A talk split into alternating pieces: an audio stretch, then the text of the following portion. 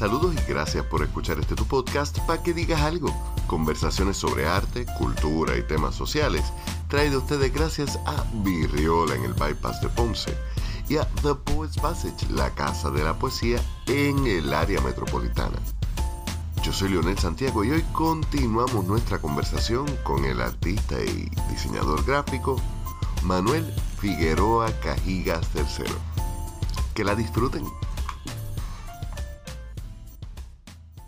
Y publicidad, ¿qué haría como tal? Diseño. O sea, me contrataron de taller, talleres artista gráfico. Tú eres the bottom of the bottom.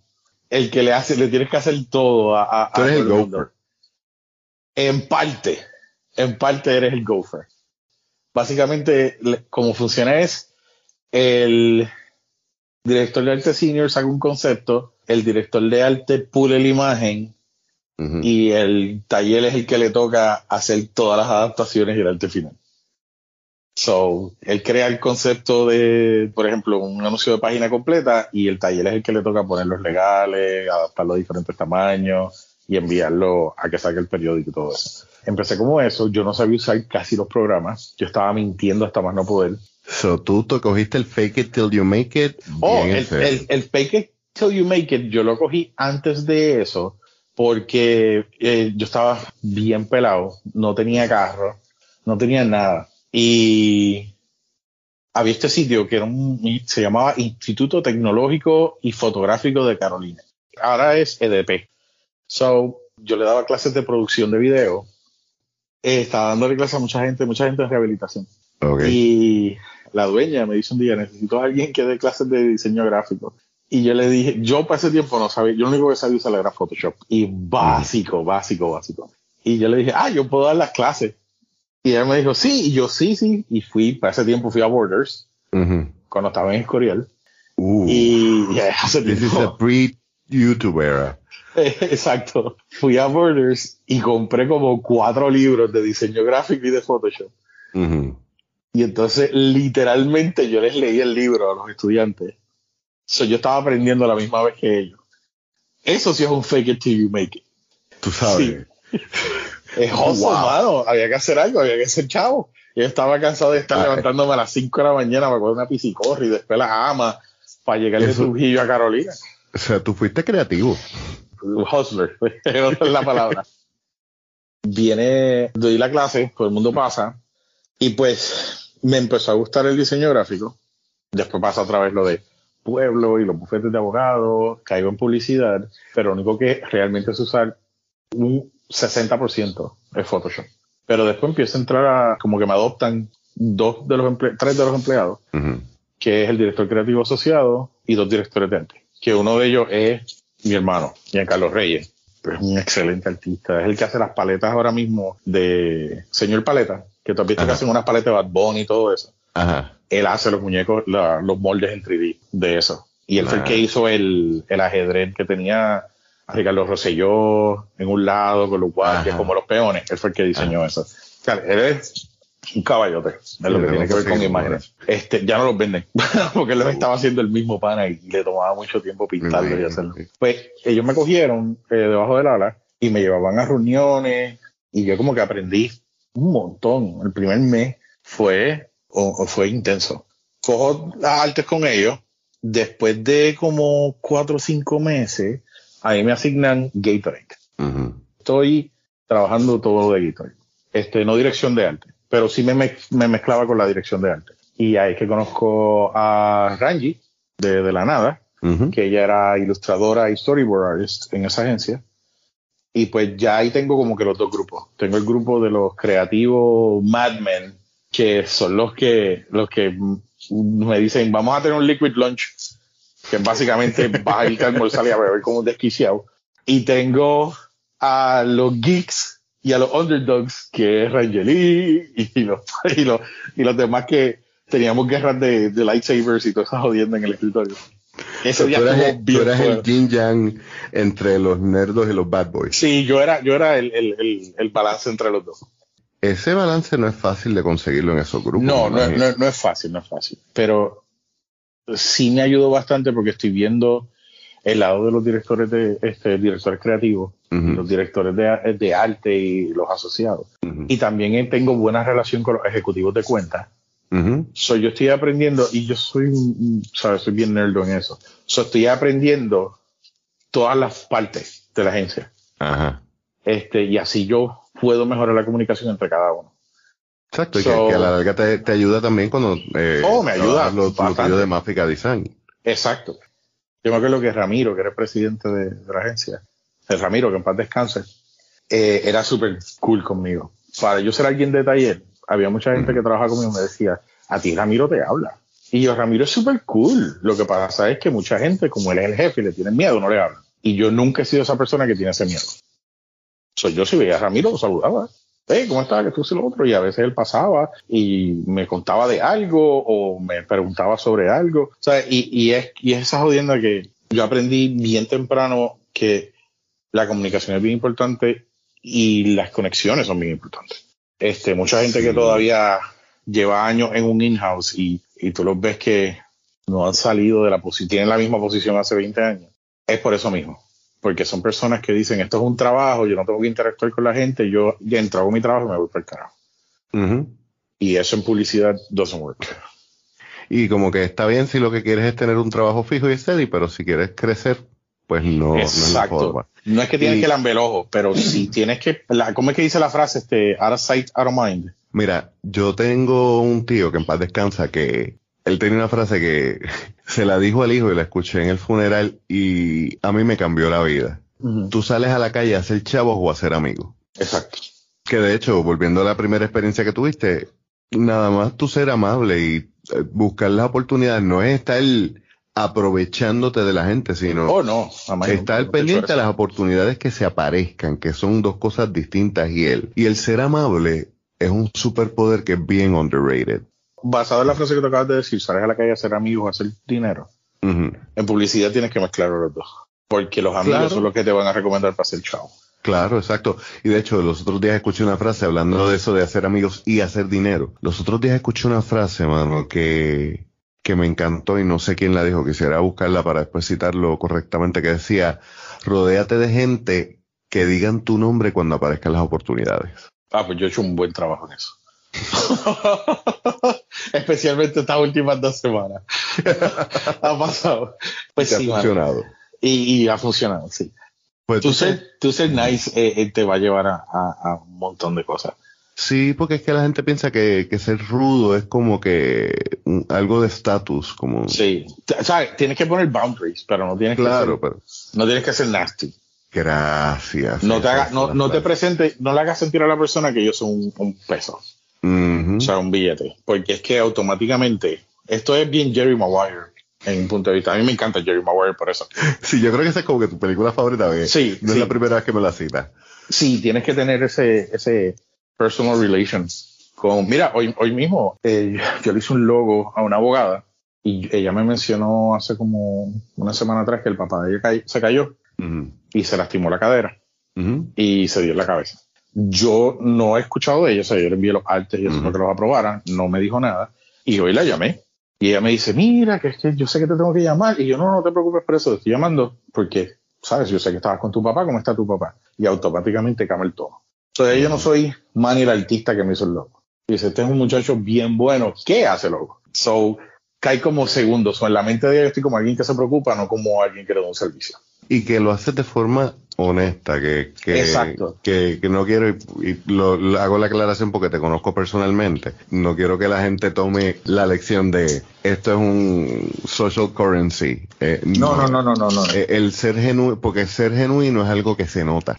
No, la gente te va a ver. Si tú estás haciendo fake, solo va a ver la gente automático. Pero nada, viene alguien de BBDO Nueva York a chequear la agencia y nota que tienen taller, que en ese momento éramos dos nada más. Y ellos dicen, ¿por qué ustedes tienen taller? Y dicen, ah, porque ellos ayudan. Y dicen, no, de ahora en adelante los directores de arte son los responsables de los artes finales. So, al otro muchacho, porque llevaba más tiempo que yo, lo suben de director de arte senior, eh, perdón, junior, Ujú. y a mí me sacan. Oh, Me volvemos dieron- al joseo. Exacto, de ahí eh, uno de los muchachos, Conky, que, que te dije ahorita, eh, me dice, mira, un pana mío está buscando a que le hagan las vacaciones a otro diseñador. So, me voy a trabajar a Arco Publicidad con Edgar, que también en paz descanse. Estoy trabajando allí con, con ellos. Tuve como dos semanas. Y ahí te pido trabajar de una compañía que se llama Arte I, tres puntitos. Ahí termino trabajando con WeWix. Yo trabajé con él en, en In The House también, cuando él estaba empezando. In The House. In The House Magazine, papá. Este. In the house. Saludos a Omar García, saludos a Pseudomero. Wow. O sea, y, y, y, en esos momentos, ¿qué tú estabas haciendo como tal? Porque no estarías haciendo ni storyboards ni. No, yo estaba diseño, diseño gráfico, o sea, haciendo choppers y cosas así, ¿sabes? Yo cobraba como 5.50 a la hora. ese tiempo, que eso, sí, sí. eso en publicidad era súper malo, porque publicidad siempre paga bien. Y entonces, ven acá, hablando entonces de, de arte gráfico. Ah. Vamos ya entonces, habiendo hablado bastante de, de, la experiencia de cómo tú llegas a Puerto Rico, que después te vas para allá afuera eh, y de por allá has trabajado, yo creo como que los clientes tuyos son, son una cartera bien interesante y, y tienes un historial. En, en, las notas del episodio vamos a tener tu, tus enlaces a las redes sociales para que los que nos escuchan vean. Pero aparte de eso, de, tú has trabajado gente como con Waka Flocka, mencioné Ric Flair, Uh -huh. Trabajado con raperos aquí en Puerto Rico. Sí, yo trabajé mucho en carátula. Con y entonces, también. arte gráfico en ese caso, porque el arte gráfico, con la conversación que tuve con San Feliu, me dio la impresión de que el arte gráfico es un mundo bien grande. Sí. Y quisiera como que volver atrás y desenmarañar un poco más de ese mundo. Dame una vista general básica 101 de lo que hace un artista gráfico. Hay una diferencia entre artista gráfico y diseñador gráfico. Uh -huh. Tú eres un diseñador gráfico. Yo soy los dos. Ok. Yo, yo, yo tengo un montón de sombreros. Sí, sí, sí, por eso, pero. Este, so, artista gráfico es una persona que hace arte para disfrute, hace gráfica. Por eso cuando tú decías un artista gráfico antes, tenía los afiches de la calle San Sebastián. No necesariamente tiene que ser en computadora. Sí, sí. Solamente que haces una gráfica que es un arte visual para disfrute. Ajá. Diseño gráfico siempre va a tener de intención vender. Ok, el diseño gráfico es comercial. Exacto, diseño gráfico es comercial, arte gráfico es disfrute. ¿Arte gráfico sigue siendo quote unquote bellas artes? Sí, definitivamente. Ok. Y tú haces ambas cosas. Exacto. Lo que más has trabajado es diseño gráfico. Sí. ¿Cómo se cruza esa línea? O sea, ¿cuándo es, cuándo dejas de ser uno y empiezas a ser otro? Como te dije, cuando vas a vender algo, cuando estás tratando de, de, de hacer publicidad. Cuando el fin es comercial, cuando el fin es... Cuando el fin es tú llevar a alguien a, a una compra. Un, call to action. No necesariamente tiene que ser un call to action, pero si es algo, estoy tratando de mostrarle un, un servicio a un productor. Oh. Ahí es diseño, diseño gráfico. Ok. Cuando tú entonces comienzas a trabajar como diseñador gráfico, uh -huh. ¿Cuáles son las áreas que tú estás trabajando que se diferencian del artista? Todo. ¿Pero son las mismas herramientas o no? Sí, pero acuérdate que yo estoy ya digital cuando entro. So, yo no, yo no estoy haciendo, hay cosas que se hacen obviamente a mano y después se escanean, pero... Ok, pero un artista gráfico casi siempre va a tener un boceto primero a mano. Ah, eso yo lo hago todavía. Ok. Eso siempre, el boceto siempre es algo que yo voy a hacer. Es más rápido yo hacer un boceto y poner lo que quiero. Uh -huh. O sea, muevo esto aquí, muevo esto acá y después lo monto en la computadora hasta sentado en la computadora. O sea, 10 horas tratando de resolver algo que puedo resolver súper rápido en, en, una hora o dos. Con un lápiz. Exacto. Sí, sí la, la, computadora no va tan rápido como tu cerebro todavía. Exacto. Y, y, eso, es, y eso es una de las cosas que mucho, mucho diseñador joven ahora que, que no entiende. Ellos se sientan en Procreate con la, con la tableta y empiezan a hacer que yo, yo odio hacer anuncios en Procreate. Este, o retocar fotos en Procreate, pero. Your age is showing. No, es que lo dice Photoshop, está hecho para tú retocar fotos, porque voy a retocar una foto en Procreate. Uh, yo Procreate lo uso si voy a hacer una firma, un dibujo o algo así, pero fuera de eso, este no lo uso. Pero hay mucho, mucho artista hoy en día que no se toma el tiempo de, de hacer sketches. Hay una tendencia bien grande de me voy a Google, a Pinterest, a Dribble para crear diseño. Pero se van a buscar referencias y me pasa con los artistas que he estado supervisando últimamente. Uh -huh. que van a un, sitio de stock photos, un banco de fotografía, van a Google, Pinterest o Dribble, entonces ven un diseño que les gusta y literalmente se lo copian. Y es como que, no, dude. O sea, no me estás diseñando eso. O hay veces que cogen una foto porque se ve linda, pero no están mirando cuánta gente ha bajado la foto. Eso ha pasado varias veces ya. Yo, yo, le, yo le he estado viendo un montón. Y actually, yo creo que pasó en Puerto Rico, si no me equivoco, con. Fue con Bimbo. Para ese tiempo yo no estaba trabajando Bimbo ya. Pero este, usaron una foto de un nene con una galleta Bimbo en la mano. Y ese mismo nene lo estaban usando en unos anuncios de Chef Boyardee. Y cuando te ibas al supermercado, pues veías al, nene con la lata de Chef Boyardee al lado y te pero veías que la galleta Bimbo. Entonces ese diablo, ese nene tiene todas las cuentas, ¿no? Me sí, chacho, ese modelo está. Y eso estuvo bien feo. Y da la casualidad que Holzum es el que se quita porque Boyardee lo hizo primero. También había invertido más dinero en los signage. So, me, estoy dando cuenta mucho de eso, de que también es bien difícil para los artistas ahora porque ya todo se ha creado. So, eso es algo, la primera vez que yo te hablé sobre esta conversación, es que yo te decía, a mí me está bien curioso y weird hasta cierto punto que tú eres como que la única persona que yo conozco que se puede disfrutar un anuncio como yo me disfruto, qué sé yo, una serie, una película, un monólogo. Como, y tú me dijiste, mira, mano, es que en publicidad ya se ha hecho todo, tú tienes que de verdad reinventar la rueda.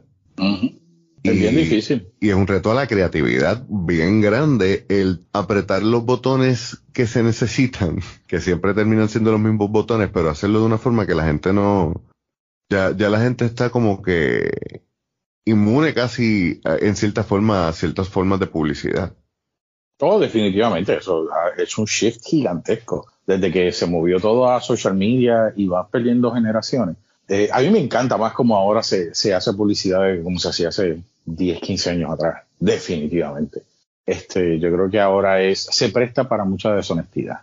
Pero yo creo que es una manera más honesta y real de tu llegarle a alguien hoy en día que antes. Te puedo poner un ejemplo, eh, Si tú miras en los 50, 60, maybe hasta los 40, todo tenía jingle.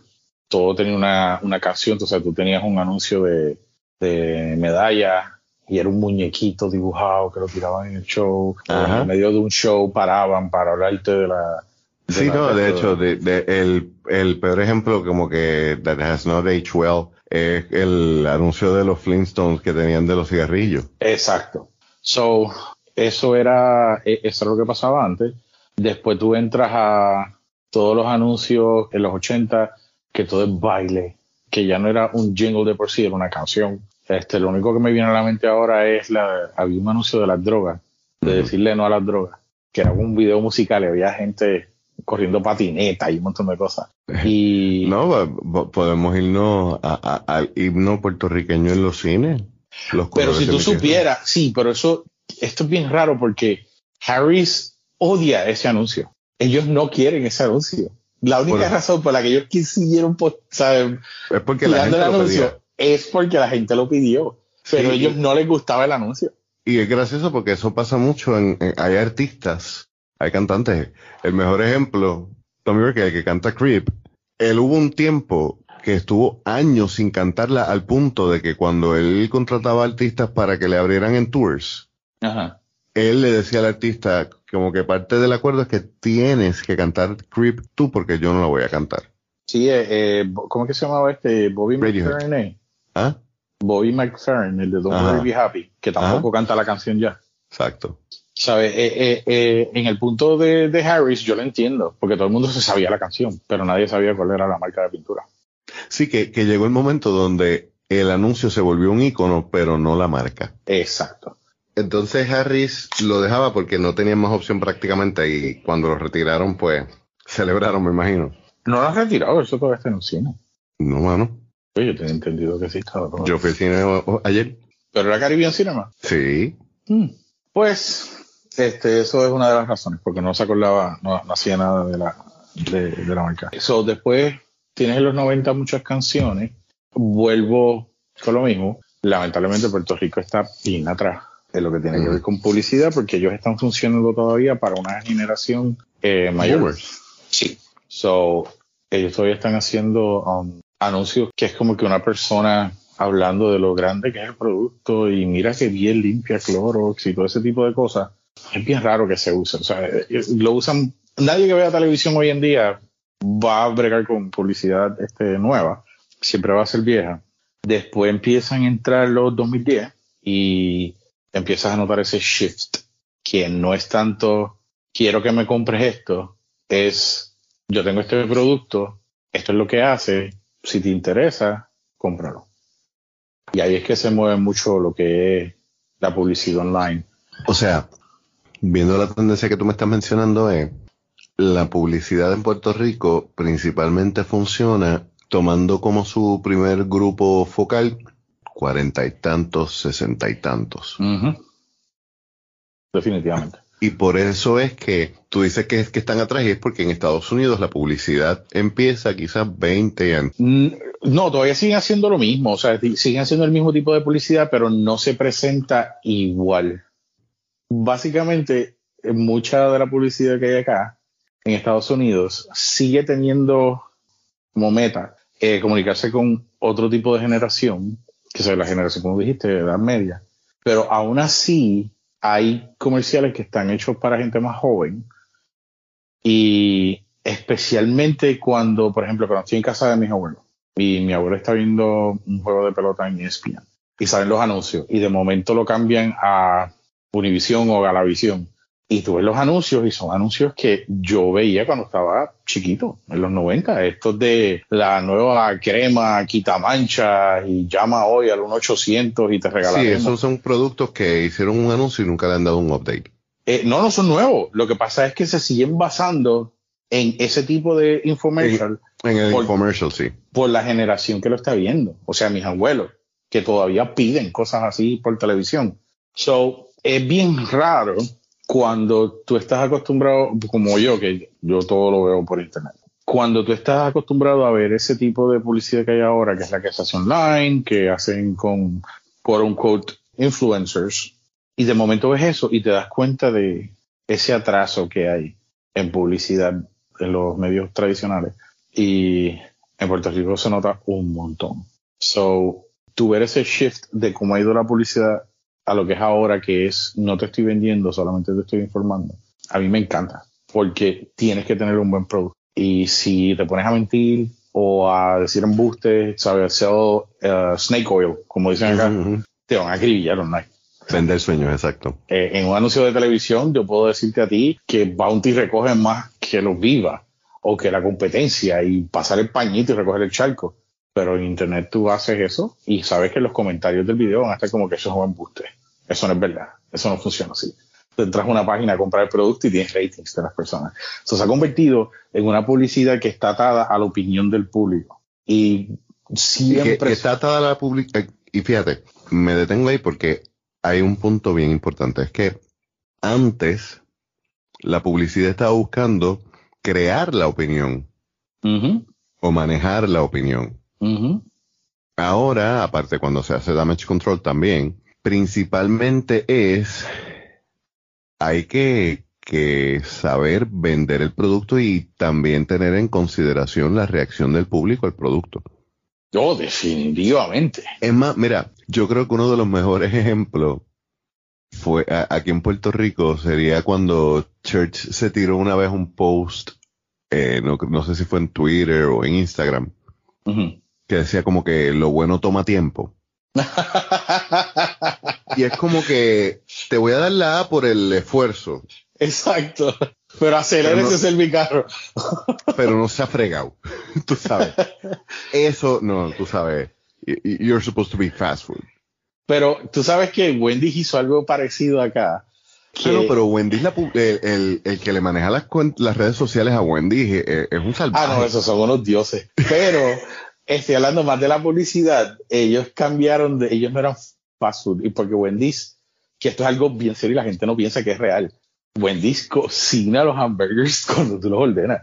O sea, tú literalmente en ese carro dices, yo quiero un Dave's Double.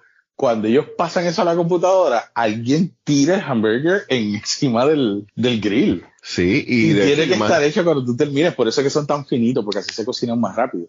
Um, pero, anyways, so eh, Wendy's acá cambió el slogan de It's not fast food, it's better food. So ellos no dijeron que tienes que esperar, pero sí hay que esperar por algo mejor. Pero no lo dijeron como churches. Y eso le funcionó. Y no, y Churches quizás no contó con el boricua bestial. Con Eh, cualquiera. No hay nadie en Puerto Rico, nadie, que tú le digas, mano, tengo mucho tiempo, vamos para churches. Te va a decir, dale. Pero "Tú cuando te digo el boricua brother". bestial me refiero a, a la mentalidad del boricua de cuando queremos pegar un vellón. Ah, sí, no, chacho. Eso es, eso es, Eh, a mí me encanta eso. A ver, Eso, ellos sí. debieron haber visto venir eso. Definitivamente eso fue una clientada, como lo decimos nosotros, en la industria. Una clientada. Sí, las clientadas son. Ay, Métele diseño. mucho- Métele diseño. Es una clientada cuando. Métele más diseño a eso. Exacto. Cuando te envían las, los files, las fotos que tú necesitas o los logos en un documento Word. Eso es una clientada.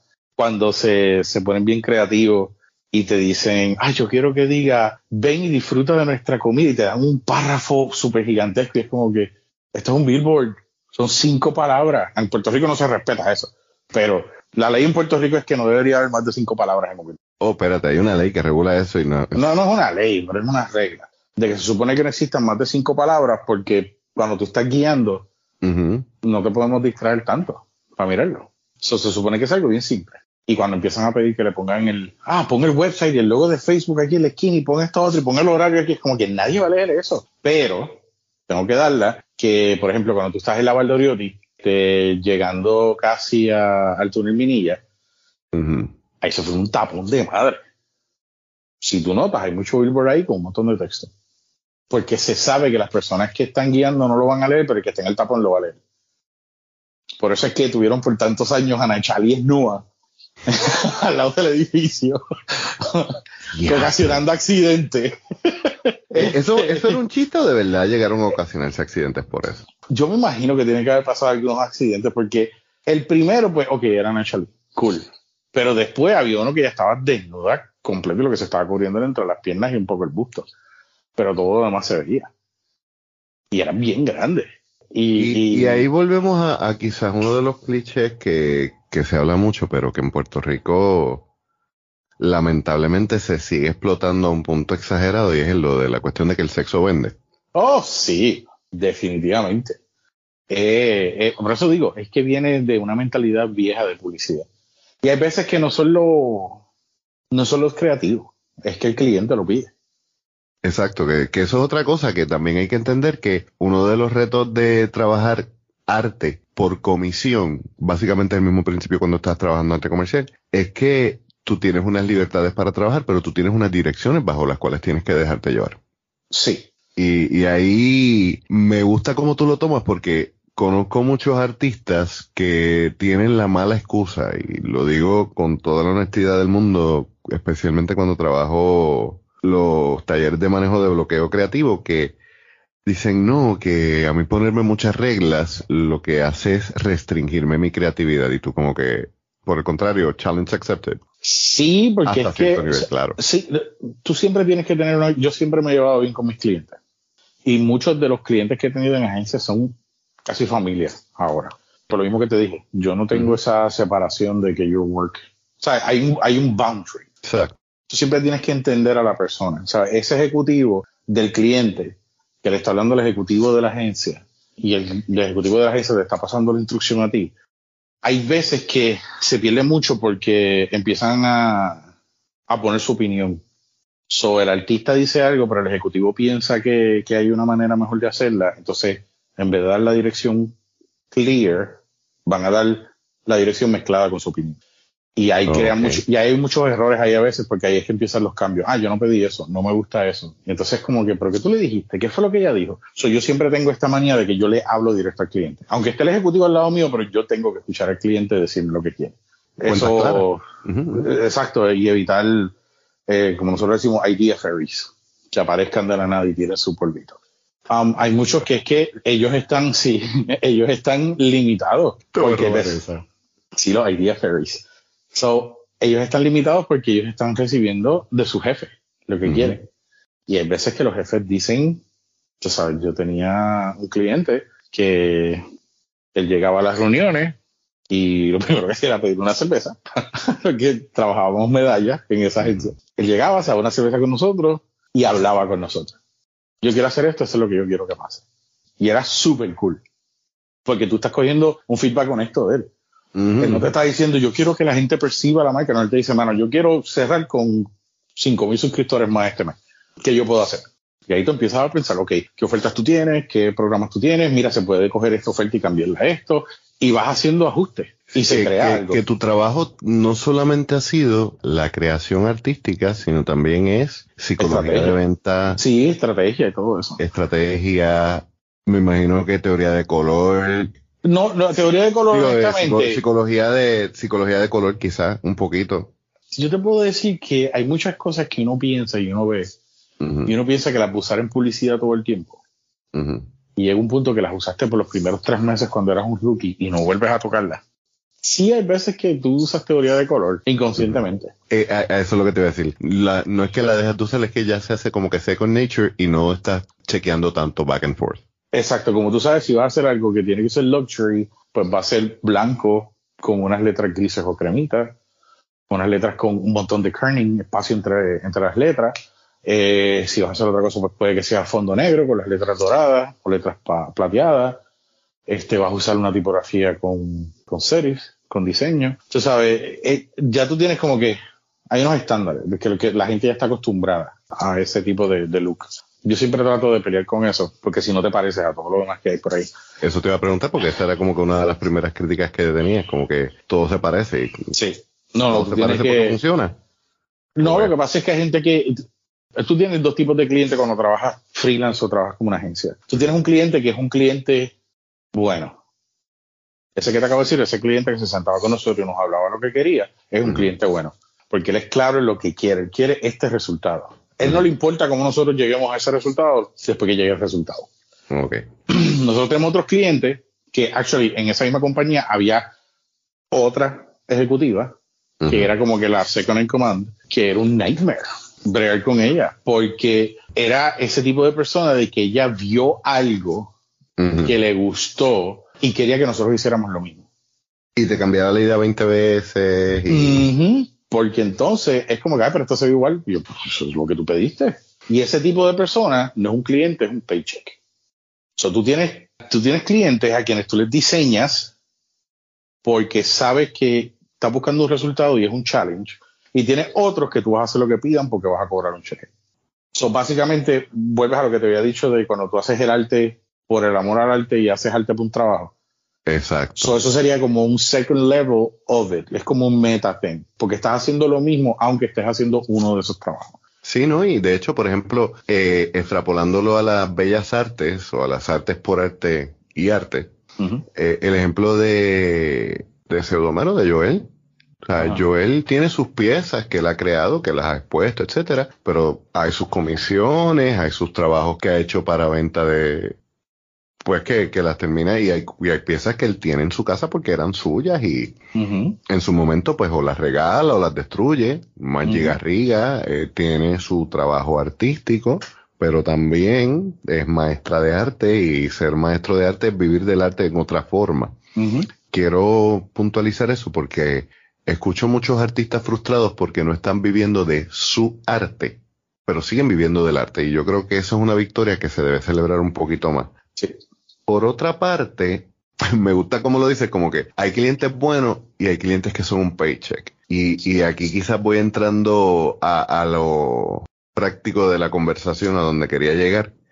Me parece que muchos de nosotros los artistas independientes vemos a los que hacen arte comercial como un grupo distinto de artistas, como si fueran algo aparte.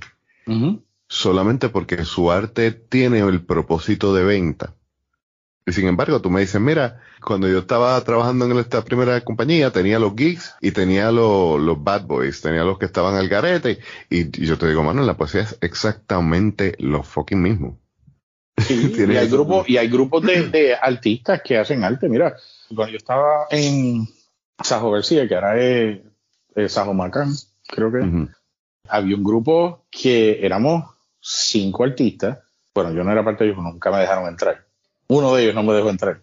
Y ellos hacían, ellos buscaban eh, un tema y después cada uno hacía en su estilo un arte basado en ese tema. Podía ser arte digital, como podía ser arte tradicional, lo que fuera. Y sí existía dentro de la misma publicidad, o sea, son gente que estamos trabajando, porque en publicidad en Puerto Rico tú vives en la agencia. O sea, yo he sabido, yo tengo videos de los copywriters durmiendo en el piso y nosotros comiendo pizza a las 4 de la mañana porque tenemos una presentación a las 9. O sea, eso, eso todavía se da bastante. Por eso yo creo que hay mucha gente que, muchos dueños de agencia que no quiere hacerlo de remoto. Porque hay veces que les gusta como que ver eso. Sí, es que es, un, es, una forma bien distinta de managing. Piensan que si no te están viendo, tú no estás trabajando. Aunque el trabajo esté hecho. No, sí, yo te lo digo, yo, yo he trabajado 10, 12 años remoto y hay mucha gente que dice, ah, eso tiene que ser bien fácil, hacer las llamadas cuando te da la gana y como que sigue siendo un trabajo. Yo creo, yo puedo decirte que desde que yo estoy remoto, y yo no llevo tanto remoto, es difícil acoplarte porque yo que he estado en una oficina todo el tiempo, es como cuando yo salgo de la oficina, pago ese switch. Exacto, y no ves, no ves tu casa como... Como un trabajo. Como trabajo, exacto, sí. Por eso es que a mí al principio se me hizo bien difícil. Una de las cosas que yo, por ejemplo, me gusta que mi oficina esté pintada de un color distinto. Ah, eso es buena. O que tenga cosas que sean, eh, por ejemplo, en, en mi casa, el, la oficina está pintada del mismo color, pero como tengo los boards en la pared para absorber el sonido, pues tengo como que esa mentalidad de que es trabajo. Exacto. Sí, tienes, tienes un trigger. Yo, yo, yo hice algo parecido con una lámpara. Y si esa lámpara está prendida, pues yo sé que estoy trabajando. Si está apagada, pues como que puedo quitarla. De hecho, yo llegué al punto de, de entender esta cuestión de que los mindsets ayudan mucho en, tan, en un montón de cosas, incluyendo en la cuestión de la creatividad, al punto de que yo tengo, yo creo que te lo he mencionado, dos fonts que yo uso principalmente, y uno es cuando estoy escribiendo copy para los voiceovers, y otro para cuando escribo poesía y cosas creativas. Porque a la que empiezo a ver las letras distintas, sé que la mente es otra cosa porque, volvemos, y tú que has hecho escritura creativa, sabes que no es lo mismo escribir un, un copy que escribir un anuncio que es una historia, básicamente. Ah, no, definitivamente. Y son, son dos bestias distintas. Sí, sí, sí, sí. Es como el, para mí el copy, yo lo escribo con texto. o sea, es como que, ¿qué estoy diciendo? Y cuando yo escribo un anuncio es que yo estoy viendo. Son cambios lo que estoy haciendo. Soy para escribir un anuncio, estoy viendo el anuncio, me estoy imaginando el anuncio completamente. Cuando yo estoy escribiendo el copy, estoy solamente hablando. Eso es un proceso distinto y como hago las notas también. El copy está escrito. Yo voy a poner lo que va a decir o lo que está tratando de decir la marca. Cuando es un anuncio, yo pongo bullet points y después busco cómo atar esos bullet points. So, por ejemplo, eh, entra a la casa, coge el producto y se va al patio y se lo bebe. Porque quiso entre medio de todo eso. Entonces tú vas rellenando los espacios hasta que termines con la historia. Pero tienes los beats de qué es lo que tú quieres que haga con el producto. Ahora que estoy corriendo un poquito más la, línea de la narrativa, aunque es algo que pocas veces comparto, mm. eh, me estoy dando cuenta de que la forma más básica de, de tú hacer cualquier historia es un chiste. Setup, historia, punchline. Tú sabes que, que volvemos al punto que son los tres actos, ¿no? Y cuando tú empiezas a crear esa, ese tipo de, de cosas en tu cabeza, tú puedes apreciar, vuelvo y te digo, el anuncio. los otros días alguien me mostraba un anuncio de, de perfumes de los 90. Ajá. Y yo decía. Ay, como yo los odio. Eh, eh, ellos trataban de hacer una, un, una obra de arte. Sí, o sea, especialmente Calvin Klein. Ah, no, este Dracar Noir. Exacto. Y, eh, y aquí vamos, volvemos al punto de que incluso cuando es comercial, sigue teniendo un punto artístico, no solamente por el hecho de que son herramientas que se utilizan para arte, sino porque detrás de todo, una de las cosas, una de, de las intenciones del arte es crear una conversación con su público, que un anuncio, eso es lo que busca también, y mucho más hoy en día, como tú estabas mencionando, pero también porque busca hacer un statement, busca busca satisfacer una estética, porque si tú no usas las reglas que se utilizan para cualquier forma de arte, en el medio que vayas a utilizar para hacer ese anuncio, no va a funcionar. Porque las reglas de arte funcionan porque el cerebro las necesita, la estética, la simetría o asimetría bien trabajada. Sí. Lo que tú estabas hablando de la, del pensar en esos detallitos que, que al consciente se le escapa, pero el subconsciente los nota y los siente. Ajá, pues definitivamente. Y la es algo, mira, eh, yo te puedo decir cuando, cuando yo hice la campaña de la otra cara del sexo, era totalmente horror. Esos eran los anuncios que una persona bien atractiva estaba pasada frente a un espejo y se veía con la cara llena de manchas y cosas Sí, tipo zombie. exacto. Que no era zombie, honestamente no era un zombie. No era zombie. Literalmente yo pasé ay, como un mes Ujú. reuniéndome con gente que tenía enfermedades eh, venéreas eh, en unos niveles bien altos y haciendo research con papeles médicos y eso. Ok, pero que la campaña, ¿para quién era esa campaña? Esa campaña era para el Departamento de Salud de Puerto Mm. Rico. Y era básicamente algo imposible. Eso sí era un challenge. Ujú. Es decirle a niños de 13 a 17 años que no tuvieran sexo. Eso es, es un Sí, challenge porque en-. Puerto Rico también hay que entender que la idea de decirle a los estudiantes, a los jóvenes, ponte un condón es extremadamente controversial. Exacto. Las campañas que- de condores eran de 18 en adelante. Exacto, y, y esto era como que abstinencia pura. Exacto. Por eso que tenía que ser horror. Pero me di cuenta de. Yo creo que era la. me- Cuando hicimos los grupos focales, ahí yo me di cuenta realmente de que sí había un problema bien grande de educación. Este, de educación sexual específicamente. Sí, teníamos un grupo de entre esas edades, creo que era 15, 14 a 17 años. Y hicimos un grupo de 12 nenas y 12 Ujú. nenes. Ujú. y este, le preguntaban a los nenes y decían que es lo más cool del mundo tu ver un ese grupo cuando le dice la, la entrevistadora cuando tú eyaculas y se le ven la cara como si hubieran dicho algo súper feo ¿qué pasa? y uno de ellos dice si la mujer no quiere tener el bebé ella tiene algo dentro de la vagina que mata el espermatozoide y nosotros quedamos ¿what? cuando nos tocó las nenas Ujú.